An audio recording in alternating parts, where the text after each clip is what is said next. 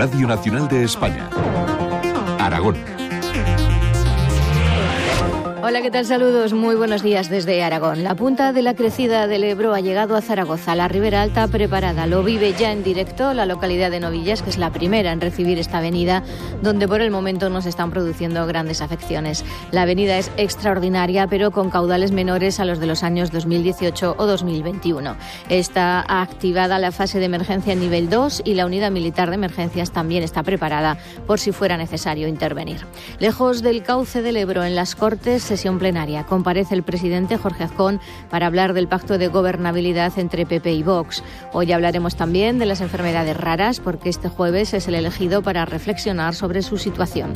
Y un suceso, una mujer ha muerto atropellada accidentalmente por un camión que daba marcha atrás en la localidad zaragozana de Pleitas. Comenzamos así este jueves 29 de febrero. Vamos a ver cómo están hasta ahora las carreteras. Lucía Andújar, buenos días. Muy buenos días. Hasta ahora estamos pendientes de circulación muy tranquila en toda la red de carreteras de Aragón. Las entradas y salidas están totalmente despejadas, al igual que la red principal o secundaria o los accesos a los pequeños núcleos urbanos. Eso sí, estamos pendientes del temporal de nieve que dejan afectadas tres vías secundarias en Huesca, obligatorio uso de cadenas neumáticos de invierno, a su paso por A1205 en Jaca y A136 en Sayete de Gallego. Y también está prohibido el paso de camiones o articulados en la A2606 a la altura de Panticosa.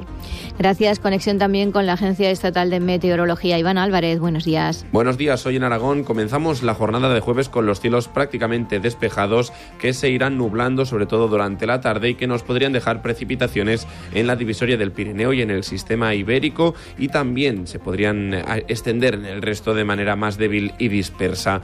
Las temperaturas irán en ascenso de forma notable en el Pirineo y en el sistema ibérico. Tendremos 18 grados de máxima en Teruel y en Zaragoza, 17 en Huesca y 13 en Albarracín. Es una información de la Agencia Estatal de Meteorología.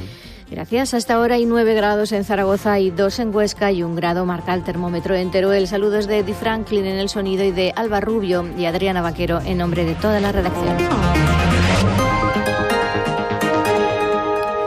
La crecida extraordinaria del Ebro entra ya en Aragón después de que el pico máximo aguas arriba en la localidad navarra de Castejón haya quedado por debajo de las últimas riadas de los años 2015, 2018 y 2021. El Gobierno de Aragón ha activado la fase de emergencia en nivel 2 por inundaciones. Director General de Interior y Emergencias, Miguel Ángel Clavero. Las previsiones que, que ha ido eh, emitiendo la Confederación Hidrológica del Ebro han, se van confirmando, tal vez ligeramente a la baja el caudal del río Ebro a la altura de Castejón de Navarra ya está en descenso.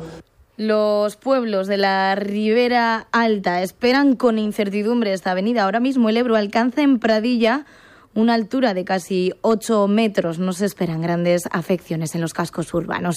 Escuchamos a los alcaldes de Novillas, Abel Vera y de Padradilla, Raúl Moncín. Bueno, pues sí, preocupación e incertidumbre, como siempre, ¿no? Porque por ver finalmente en lo que quedará. En un principio habrá poca afección al casco urbano, esperemos que ninguna, solo a los campos y algún parque que tenemos público. El Ebro empieza a desbordarse, a negar campos y a romper motas en novillas, donde nunca se acostumbran a estos episodios. Muy crecido y supongo que vendrá más. Estamos esperando un poco a ver cómo va avanzando para tener que evacuar o no los terneros, pero tal y como está viniendo hay que sacarlos. Claro, según nos marcas ahí vamos un poco perdidos, no marca, creemos que no marca la realidad y acabamos de venir a ver la moto a ver cómo estaba y hemos visto ya que había reventado.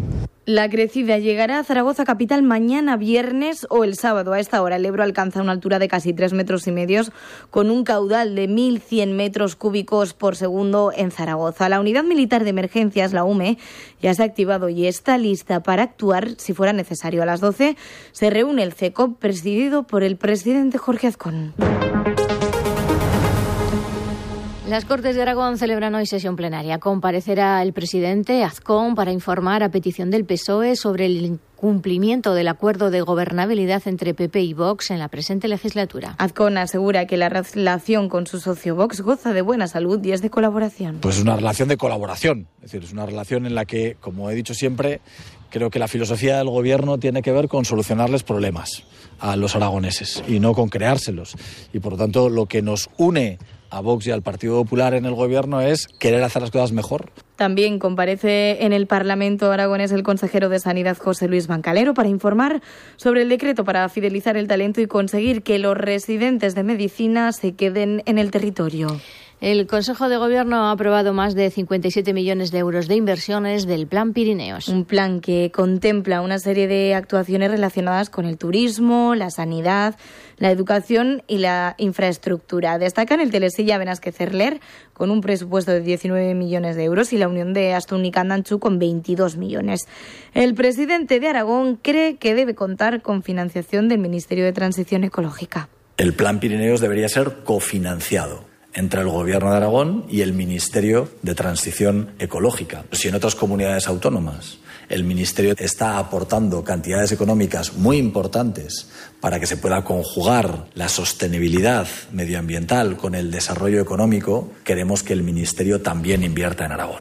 Y más asuntos. El Partido Popular quiere que se debata en las Cortes sobre el escándalo de las mascarillas vinculado al PSOE, el caso Coldo, y ha registrado una iniciativa en este sentido. El portavoz popular, el diputado Fernando Ledesma, dice que el presidente del Gobierno de España y secretario general del PSOE debería dar explicaciones, pero también reclama explicaciones de la que fue consejera de presidencia con el anterior ejecutivo aragonesa, Maite Pérez, quien reconoció que Coldo les ofreció mascarillas que no quisieron porque eran caras. Queríamos saber si, evidentemente, en ese precio se escondía algún tipo de mordida también, porque es evidente que eh, si parece ser que Coldo iba ofreciendo contratos a distintas administraciones y que parece ser que había mordidas derivadas de esos contratos, ¿aquí se habló de mordidas?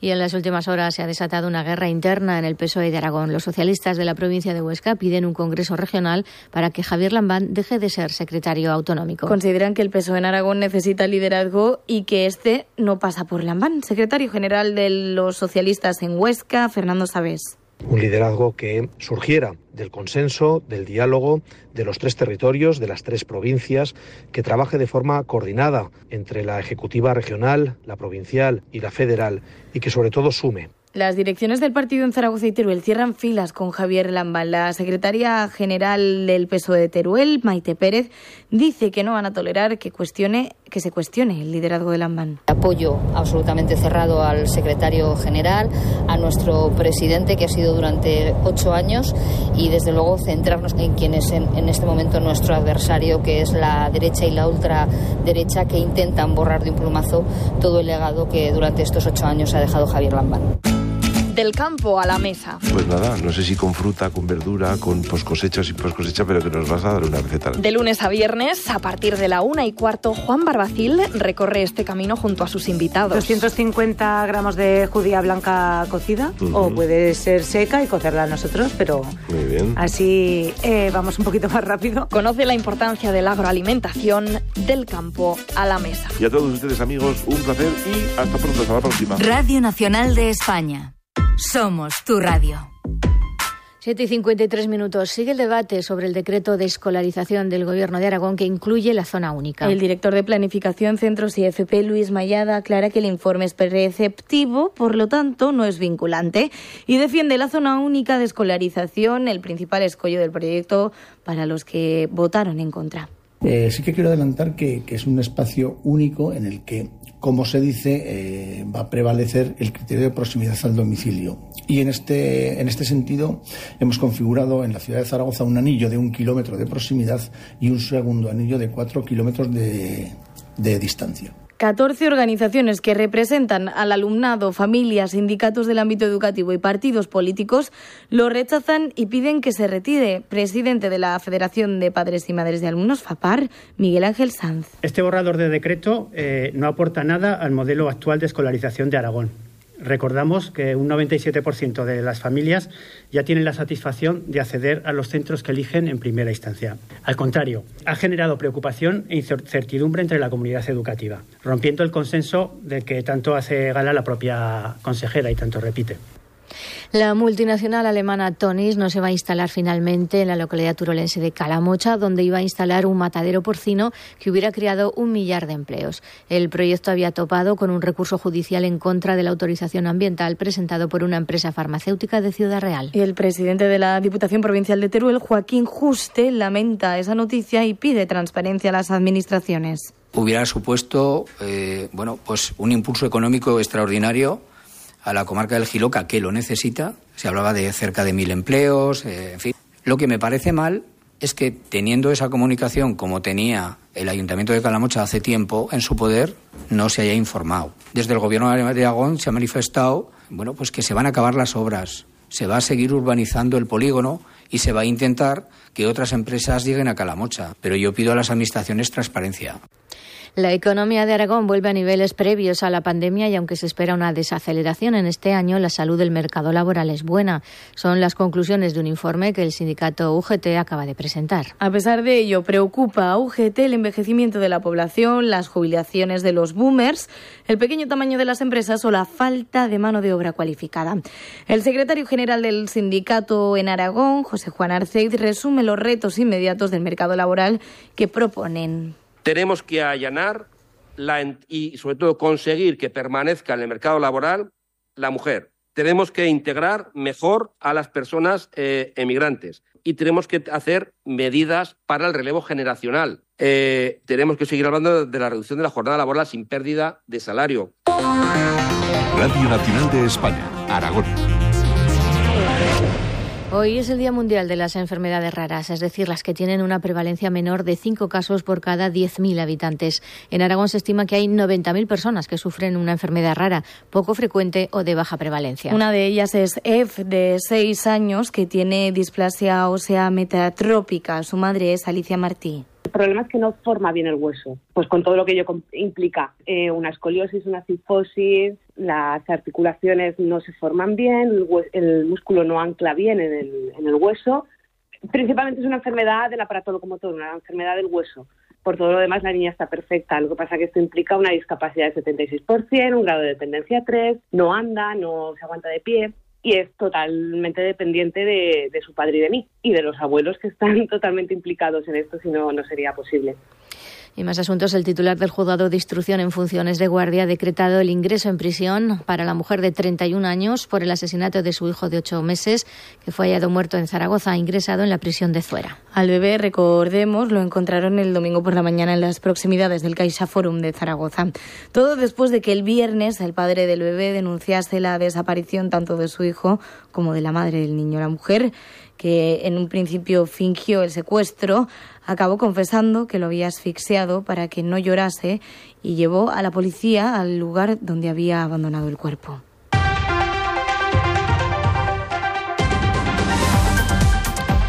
Y vamos ya con los deportes. El Casa de Mon femenino ha logrado el pase para el tercer partido de cuartos de final de Euroliga después de ganar por un punto al Mersin turco. Las de Carlos Cantero solo tenían la opción de ganar y lo hicieron 57-56. Él, Carlos Cantero, muy satisfecho, reconoce el esfuerzo de las jugadoras. El esfuerzo titánico de, las jugadoras.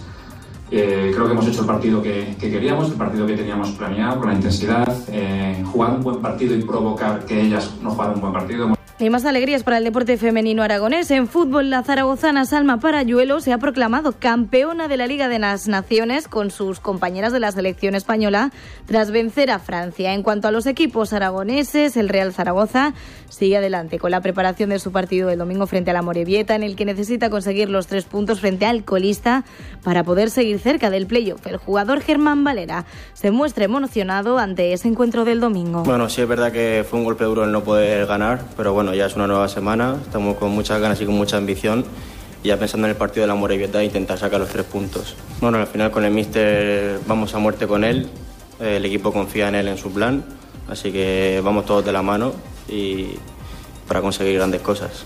Y el Huesca también prepara su partido del sábado frente al Español, uno de los grandes favoritos al ascenso a primera.